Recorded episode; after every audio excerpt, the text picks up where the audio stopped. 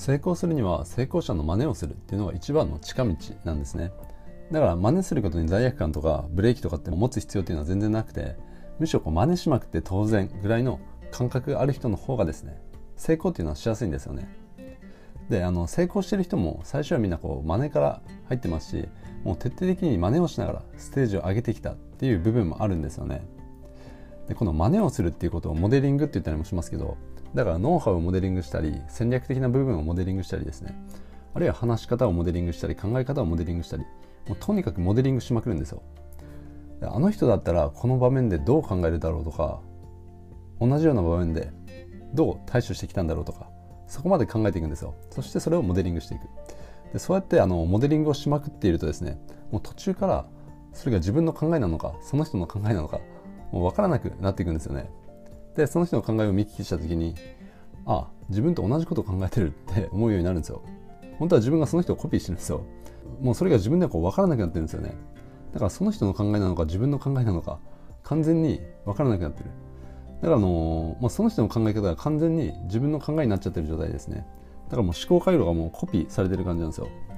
でこんな感じで思考回路とか考え方の部分をまずコピーしていくんですよ。でモデリングしていく。あの思考回路がモデリングされると今度は行動が変わっていくんですね。そうすると自分が生み出すものっていうのも変わっていくんですよ。より価値が高いものが生み出せるようになっていくっていうことなんですよね。だからもうモデリングしまくるっていうことなんですよ。これがあの鉄板の成功法則なんですね。で僕あの以前僕あのメルマガでこのモデリングの話をしたことがあるんですけどこういう感想がちょいちょい来たんですよ。あの人の真似なんかしたくないとか自分は自分のオリジナルだからとかそういうふうに言う人がちょいちょいいたんですよね。あの、まあ、これあのなかなか言ったらこう成功できないパターンかもしれないですね。わかるんですよ。僕も昔は同じように考えてたんで、うん、あの自分は自分だって思ってたんですよね。でもそれじゃなかなかこう変わることはできないですし現実を変えることっていうのも難しいんですよね。あのそういう人にですねあの一つちょっと理解しておいておかないといけないことがあってそれ何かっていうとですねそもそも自分は他人の寄せ集めなんですよ。自分は他人によってできてるんですよね。どんなに個性が強い人もキャラがユニークな人も他人の寄せ集めなんですよ。で僕あの例えばあの村上春樹さんの小説がすごい好きで20代の頃結構読んでたんですけど彼の文章ってめっちゃユニークじゃないですか。めっちゃユニークなんだけど彼の文章って思いっきりアメリカ文学のパクリなんですよね。まあ、アメリカ文学のパクリっていうかアメリカ文学っていうのが軸にあってあの英文和訳したような文章なんですよ。で随所にいろんな海外の文豪からの影響っていうのを感じるんですよね。ジョージ・オーウェルとかカフカとか、えっと、スコット・フィッツジェラルドとかヘミングウェイとかドストエフスキーとかトルストイとか。だからこう彼みたいに世界的な作家でも本当もう他人の寄せ集めによって生きてるんですよ、うん、でそれがあの集合して最終的にそれが彼のユニークさになってるんですね。だからあの僕らっていうのは要は他人の寄せ集めなんですよ。自分一人で自己完結でオリジナルとかってありえないんですよね。であの人の真似なんかしたくないとか自分は自分のオリジナルとかって言ってる人ってあの心の奥底でどういうふうに感じてるのかっていうとですねあの考え方までモデリングしちゃうと真似しちゃうともう自分じゃなくなってしまうような感覚があるんですよね。だからそれが怖くて自分はオリジナルで行くんだみたいなことを言ってるんですよ。もちろん言ってる本人はその自分の中にあの恐れとかっていうのに気づいてはいないですよ。でも心の奥底で人の真似をすると自分じゃなくなってしまうんじゃないかっていう気がしてますし自分っていう存在がなくなってしまうような気がしてるんですよね。だからその今の自分を守るために自分のオリジナルでいくんだ。自分は自分のオリジナルなんだみたいなことを言ってしまってるわけですよ。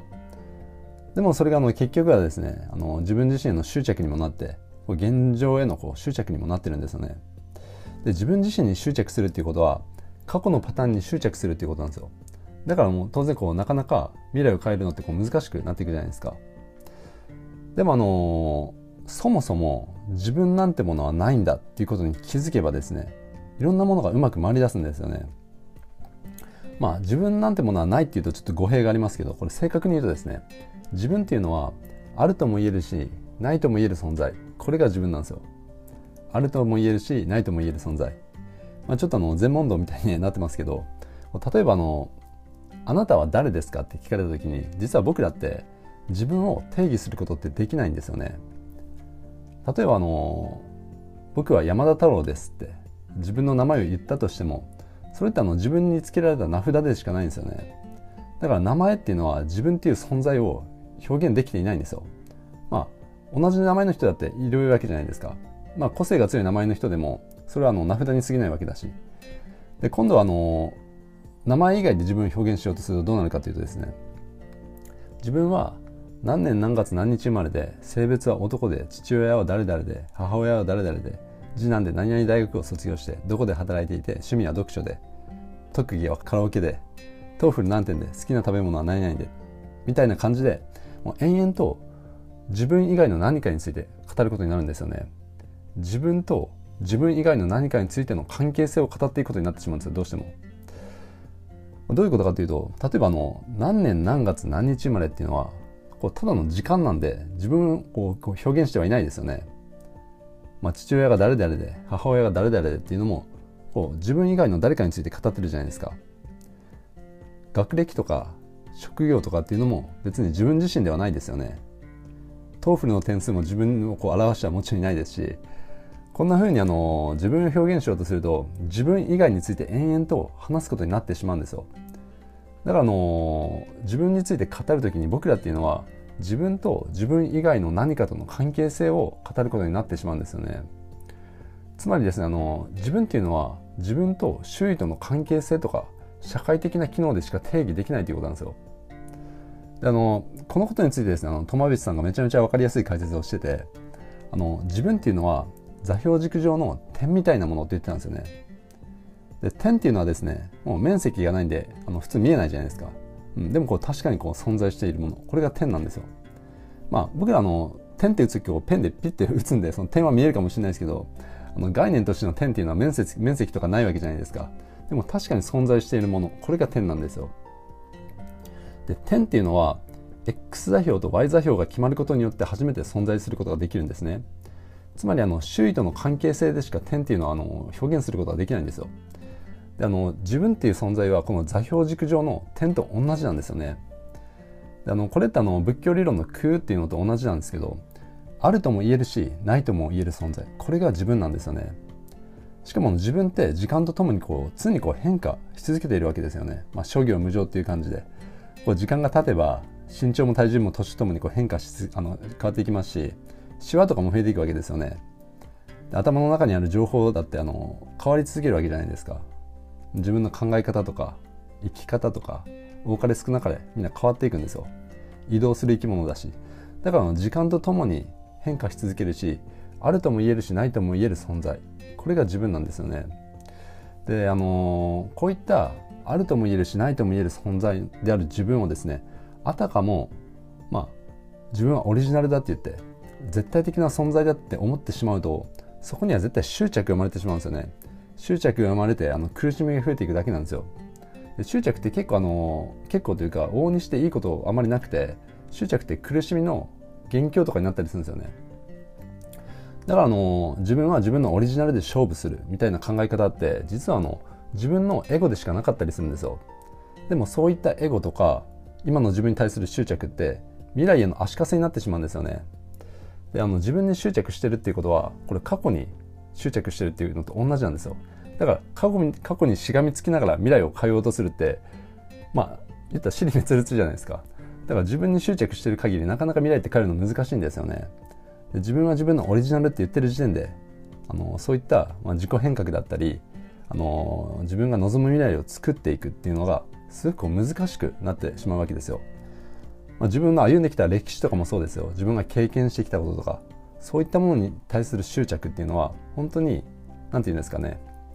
まあ幸せに対する弊害となるというななるというか、うん、未来に対する、まあ、足かせになってしまうわけですよ。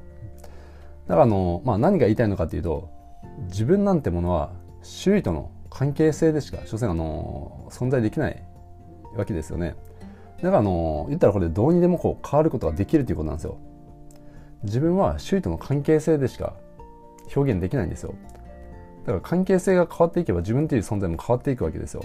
だから自分って実はオリジナルでも何でもなくていくらでも変わっていくことができるんですよね。でそう考えることができればすごく身軽になる気がしませんか？僕もあのこの考え方ができるようになってもう何て言うんですかね肩の荷が下りたというか周囲との摩擦もこうほとんどなくなりましたし自分を変えていくっていうことにも抵抗がなくなったんですよね。であのアイデンティティって分かります？まあ、アイデンティティってエリクソンっていう心理学者が言い出したことなんですけど一般的にはですねアイデンティティってこれが自分だって言える何かみたいな感じですよね。自分は何者なのかみたいなニュアンスで語られることが多いんですけど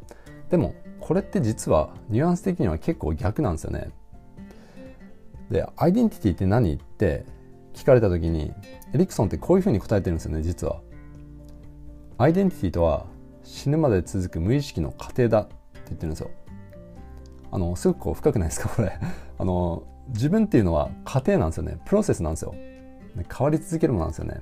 もう一度言いますよ。アイデンティティとは死ぬまで続く無意識の過程だ。でこれ聞いた時にですね僕アイデンティティってこう空と同じじゃんと思ったんですよね。でどうせあるとも言えるしないとも言える存在であるならですよ。じゃあ自分で好きなように作っていこうっていう考え方を持つのって全然ありだって思ったんですよね。でこれがあの中間的な生き方なんですよ。だからあのコーチング的な生き方なんですよね。あのどうせ自分なんていうものは好きに作っていくことができるんですよ。じゃあ自分で作っていった方がいいじゃないですか。他人によって作られるよりっていうのがコーチング的な生き方なんですよ、うん、でこれ全部プロセスなんですよね。ずっと続いていくんですよ。自分っていうのは。それあたかも固定された存在っていうふうに自分を捉えちゃうともうどこにも行けなくなってしまうわけですよ。であの現状維持バイアスがかかってあの過去のパターンに捕まって変わりたくないとか変化するのが嫌だとかそういう意識が生まれてしまうんですよね。だから自分なんていうものはどうせあるとも言えるしないとも言える存在。ならまあもう自由じゃないですかそう考えると。でこういったことをやっぱこう学んでいくとですね例えば自分とは何かとか自分なりにこう学んでいくとですねあの、まあ、僕もですねこう自分に執着してるのがバカバカしく思えてきましたしやっぱりあのこういう考え方ってあのコーチング的にもすごく役立つと思うんですよね。やっぱりこう何も知識とかないとこう捕まってしまうんですよ。あの自分の中に考え方ある考え方とか過去のパターンとか。でもやっぱりこういう考えこと考え方を自分の中でインストールしていくことでもっともっとこう自由になっていくわけですよ。頭の中も自由になって生き方も自由になっていくんですよ。だからあの自分に対する執着が強いっていう自覚がある人とかですね過去にとらわれてて未来がうまく広がらないって感じてる方とかはですねあの今回の話はあのすごく参考になるんじゃないかというふうに思いますね。なんであのビビッときた方はあの何回かリピートして聞いてもらえるといいんじゃないかというふうに思います。ということで今回は以上です、まあ、アイデンティティとはという話でした。